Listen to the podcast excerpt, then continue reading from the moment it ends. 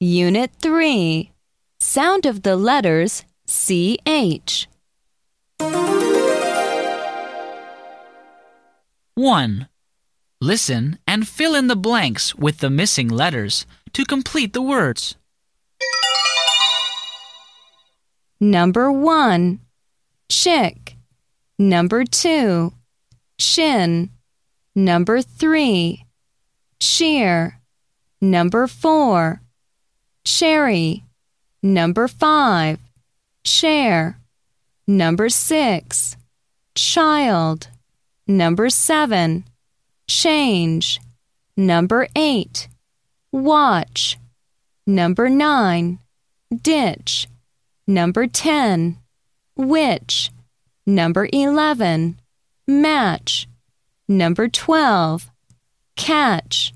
Number 13 Bench. Number 14 Each. Number 15 Beach. Number 16 Teach.